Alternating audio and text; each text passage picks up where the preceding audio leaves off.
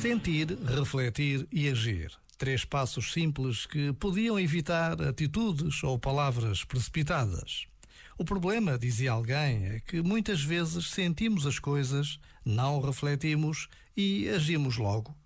Mas outra pessoa retorquiu: o problema mesmo é que às vezes não chegamos mesmo a sentir e agimos logo.